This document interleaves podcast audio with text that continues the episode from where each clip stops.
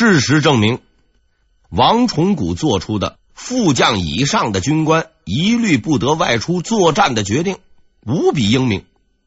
三天之后，俺答就来了，带着他的全部家当，十几万蒙古骑兵。这一回，他们似乎不是来抢东西的，在宣府附近转悠了好几天，不断挑衅闹事儿。但是边防军牢记王崇古的教诲，打死也不出头，偶尔只派小股部队出去转转，就这么折腾了几天。蒙古军粮食吃光了，才抓了几个小兵，只能打道回府。作为一名长期从事抢劫工作的专业人士，俺达有着充分的绑票经验，抓人、谈判、收赎金，一整套流程了如指掌。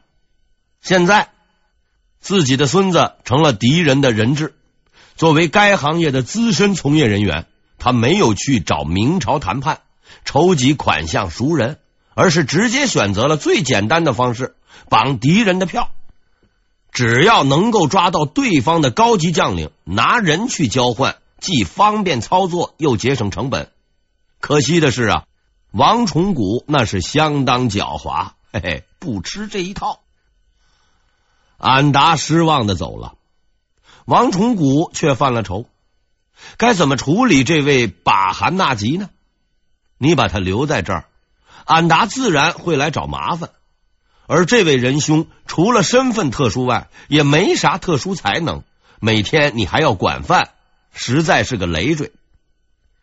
大多数人建议，这小伙子好歹也是个蒙古贵族，养在这里费粮食，咱们把他剁了吧，也算是立个功。还有人说，还是放了吧，省得他爷爷来闹事儿。面对激动的群众。王崇古保持了冷静，长期的官场经验告诉他，如果不知道该怎么办，就去请示领导。领导总是英明的，即使不英明，至少也能负责任。于是他上报了高拱，请领导批示处理意见。高拱接到报告，即刻找来了张居正。两位老狐狸凭借多年朝廷打滚的经验，在第一时间做出了判断，既不能杀，也不能放。那该怎么办呢？在长时间的思考之后，高拱的眼睛一亮：“我要用他去交换一个人。”高拱所说的那个人叫做赵全。明代是一个不缺汉奸的朝代，在吴三桂之前，最为可恶的汉奸非赵全莫属。在逃到韃靼之前，赵全是明军中的一员，估计是由于福利待遇之类的问题，他义无反顾的投奔了俺答，成为了一个臭名昭著的汉奸。历史证明，汉奸。往往比外敌更为可恶。高拱之所以如此看重赵全，是因为这位汉奸实在是坏的离了谱，坏出了国际影响。俺答虽说喜欢抢劫杀人，但总体而言人品还是不错的，也比较耿直，抢完了就走，不在当地留宿。但赵全的到来改变了这一切。他熟悉明军的布防情况，经常带领蒙古军进攻边界。此外，他还劝说俺答当皇帝，组织政权和明朝对着干，破坏能量非常之大。因此，赵全极其光荣的成为了明朝头号通缉要犯，上到皇帝，下到小兵，个个都知道他的大名。而这位仁兄也极其狡猾。朝廷重金悬赏，但凡抓到他的，升官赏钱不说，还能分房子。但是十几年过去，连根毛都没能逮到。现在机会终于到了，在高拱的命令下，王崇古派了一名使者前往俺答军营谈判。这名使者的名字叫做鲍崇德，鲍崇德当地人。原本是个翻译，之后呢，是不断进步，兼职干起了外交。这一回，他将用自己所有的能力去完成这次凶险无比的任务。在很多人看来，这是一个看上去并不复杂的任务，但实际上呢，非常复杂。鲍崇德进了俺答的营帐，等待他的不是谈判的诚意和酒宴，而是冰冷的刀剑和这么样一句话。你知不知道之前来过的两个明朝使者已经被我杀掉了？我知道。鲍崇德从容不迫的回答。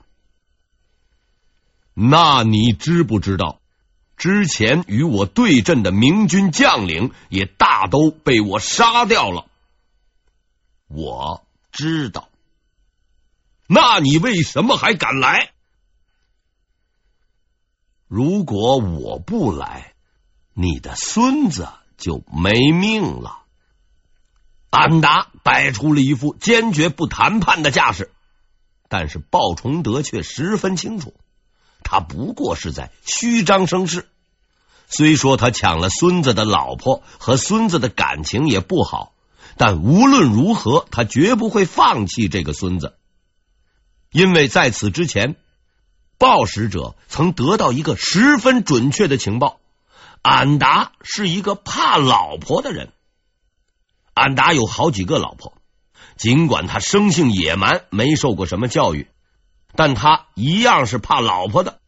特别是那个叫伊克哈屯的女人，这位伊克哈屯大概算是俺达资历最老的老婆，也是最厉害的一个。偏偏那位跑掉的巴汗纳吉就是伊克哈屯养大的。巴汗纳吉小伙跑了之后，伊克哈屯对俺达说：“你娶几个老婆我不管，但你赶走了我养大的孙子，我就废了你。”于是，在那之后的一段时间内，俺达的宿营地经常会出现这样一幕。满面怒气的伊克哈屯追着俺达跑，并且一边追一边挥舞着手中的棍棒，发出大声的怒吼：“老东西，快把我的孙子要回来，要不我打死你！”这么个闹腾法，每天都不得安生，俺答实在是受不了。但要他拉下面子去求人，也确实干不出来。正好明朝派使者过来了。他强打精神，要给对方一个下马威，让他们把孙子给交出来。可惜呀、鲍崇德并非等闲之辈，这位仁兄那也是在官场打滚的。要论玩阴谋手段，俺答还得叫他一声爷爷。于是大家就都不用忽悠了，开始摆事实、讲道理。俺答开门见山。我的孙子现在在哪里？情况如何？他的境况很好，我们给他安排了住处，你不用担心。情况摸清楚了，下面谈条件。你们何时才肯放回我的孙子？随时都可以。鲍崇德笑着回答他：“其实我们只需要一个人而已。”然后，鲍崇德说出了那个人的名字。安达想了一下，哎，只想了一下，于是他也笑了。对他而言，那个人实在是无足轻重。几天之后，穿着新衣服的巴汗纳吉回到了蒙古，还带来了许多礼物。而俺答也终于得以从老婆每日的追逐中解脱出来，不用担心棍棒会随时落到自己的头上。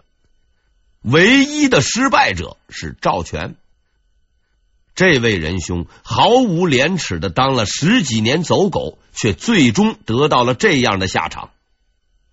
历史又一次证明，所有背叛自己祖国的人，终将被所有人背叛，因为奴才。终究只是奴才。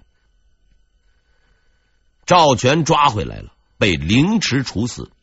据说呀，他这个身体还不错，割了上千刀才死。把韩纳吉回家去了，继续过他的日子。毕竟老婆是不难找的。按说这个事情到了这里已然结束了，明朝白捞了一个汉奸，王崇古的横财也该到此为止。但事实上，发财的机会才刚刚开始。在这次外逃风波之前，明朝和韃靼之间除了刀光剑影，没有任何共同语言。明朝看韃靼是土匪，韃靼看明朝是恶霸。经过这件事儿，双方发现原来对方并非洪水猛兽。虽说两个文明之间有难免的隔阂，但还是可以沟通的。于是接下来他们开始谈论一个全新的问题：封共互市。所谓封共互市，具体讲来呢是这么个过程：明朝。册封鞑靼，发给俺答等人新衣服，就是官服、公章，也就是官印等官僚主义用品，承认他们的土财主地位。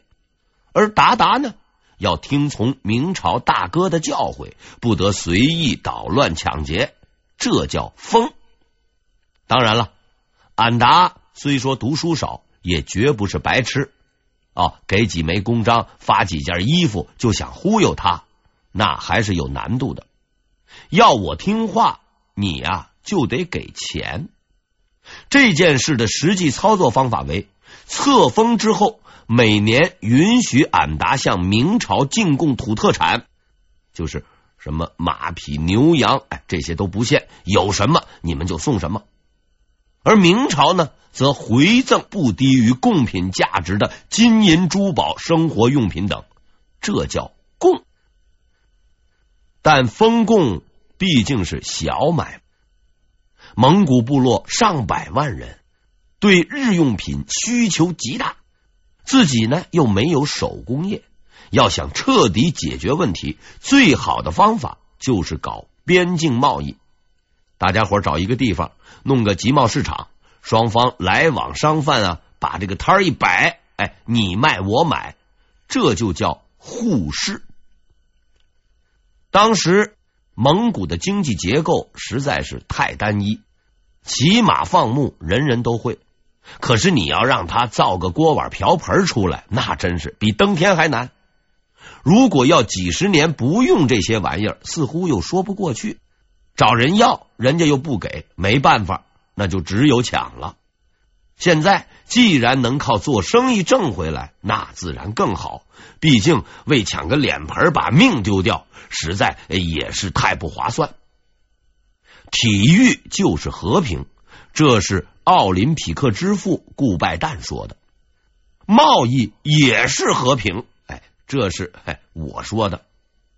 但有一点必须说明，只有在实力对等的前提下，贸易才能带来和平。边境有王崇古、谭伦、戚继光这帮狠人守着，谁抢就收拾谁，人家才肯老老实实做生意。否则呀，还是抢劫划算。对于封共互市制度，蒙古是一呼百应，极其欢迎。但他们的热脸却贴上了冷屁股。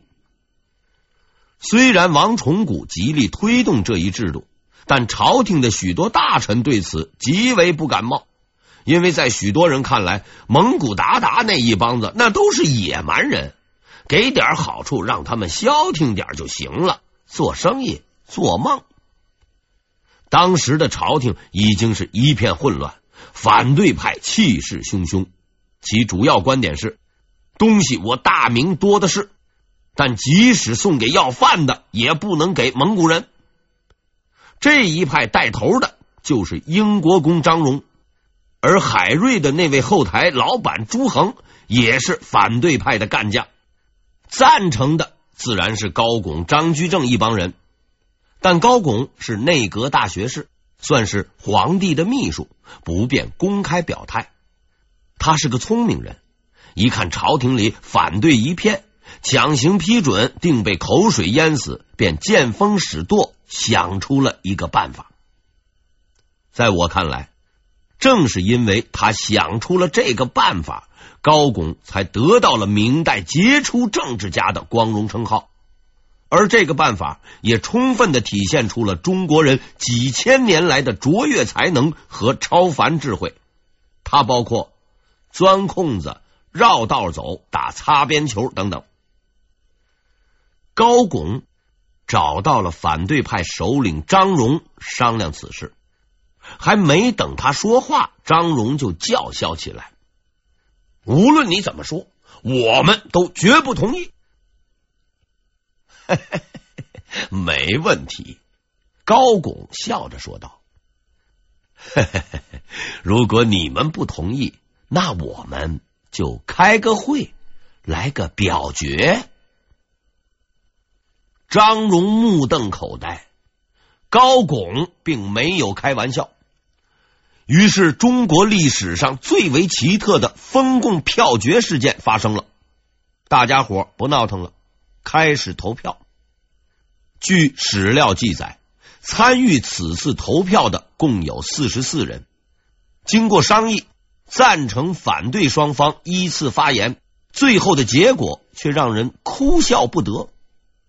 经皇帝公证，验票统计如下：赞成者合计二十二人，反对者合计二十二人。这一下白闹了，事情又被踢给了皇帝。这大概算是中国政治史上少有的一幕。皇帝说了不算，内阁说了也不算，在万恶的封建社会，竟然要靠投票解决问题，实在有负黑暗专制的恶名。当然，高拱兄不是什么自由斗士，对搞民主也没啥兴趣。他之所以来这么一出，实在是另有企图。根据我的估计啊，在此之前，他一定啊曾经算过票数，知道会有这样的结果，所以才提议投票。因为一旦投票不成，事情就会推给皇帝。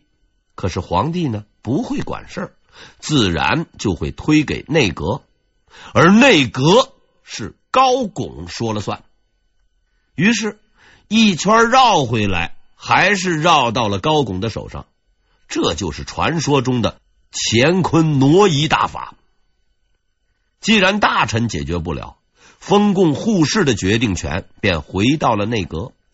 李春芳可以忽略不计，高拱和张居正本来就是赞同派的幕后主谋，于是事情就这么定了。隆庆五年，边贸市场正式开放。各地客商陆续赶到这里开展贸易活动，一个伟大的奇迹就此出现。自朱元璋起，折腾了两百多年的明蒙战争终于落下帷幕。此后近百年中，双方再未爆发大规模的战争，和平终究还是实现了。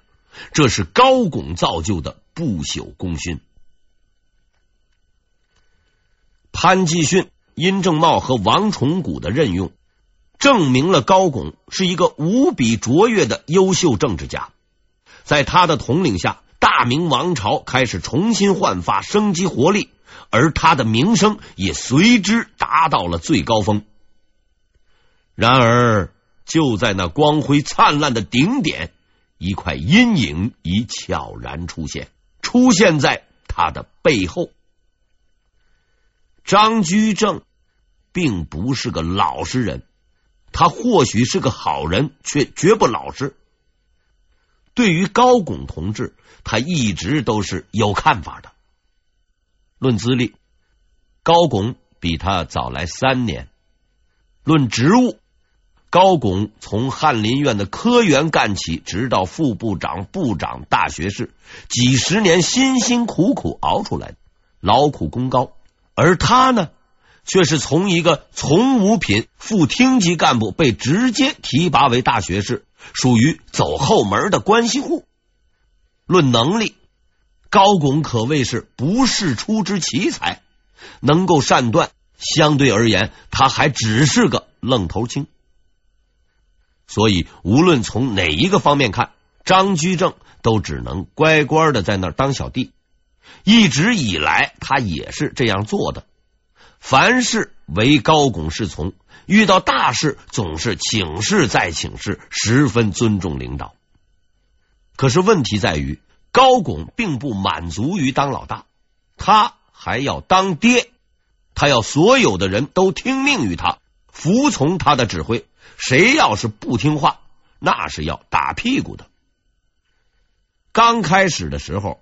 张居正也没啥意见，毕竟高拱是老同志，耍耍威风似乎也没什么。但很快他就改变了自己的看法。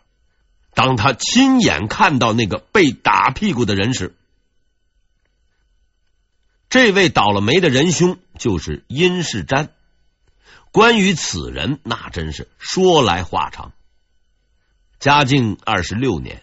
殷世瞻和张居正同期毕业，由于成绩优秀，被选为庶吉士。之后呢，又被调入裕王府担任裕王的讲官，既有翰林的背景，又是太子的班底，官运也不错。隆庆二年（一五六八年），还当上了礼部尚书。但是奇怪的是，他偏偏就是入不了阁。在明代。这实在是个要命的问题。记得我当年小学时曾被任命为卫生委员，那是我担任过的最高职务。现在想来，虽说唯一的好处就是每天多扫一次地，却实在是让人心潮澎湃、激动不已呀。为什么呢？因为卫生委员是班委成员，要知道。各科科代表虽说平时管收作业威风八面，特别是啊，对我这种不爱交作业的人，但他们不是班委成员。老师召集开会的时候，他们是没有资格去的，也得不到老师的最高指示。卫生委员就不同了，虽然每日灰头土脸，但每当听到老师召唤时，将手中的扫把一挥。高傲的看一眼收作业的科代表，鄙人开会去也，那是相当的牛。相信你已经明白了，课代表就是各部部长，班委就是内阁，老师就是那个那个那个谁啊？扫地的强过收本子的，就是这个道理。殷世瞻。讨厌收作业，他想去扫地，但他始终没有得到这个机会。根正苗红的殷部长入不了阁，说到底啊，还得怪他的那张嘴。在这个世界上，同样一件事，不同的说法有着截然不同的效果。比如说，一个胖子，体重呢一百公斤。如果你硬要说人家体重零点一吨被人打残了，我也不同情你。殷世瞻呢，大致就是这么一个人。他是历城，也就是现今山东济南人，算是个地道的山东大汉。平时说话呢，总是直来直去。当年给誉王当讲官的时候，经常言辞厉色，搞得大家伙都坐立不安。所以后来誉王登基，对这位钱老师也没什么好感。其实皇帝怎么想还无所谓，关键是高拱不喜欢他，这很正常。高拱要听话的人，而殷世瞻明显不符合此条件，所以入阁的事情拖了好几年，内阁人员是进进出出，就是没他的份儿，这不奇怪。奇怪的是，到了隆庆四年十一月，这位收作业的仁兄竟然拿到了扫把，入阁了。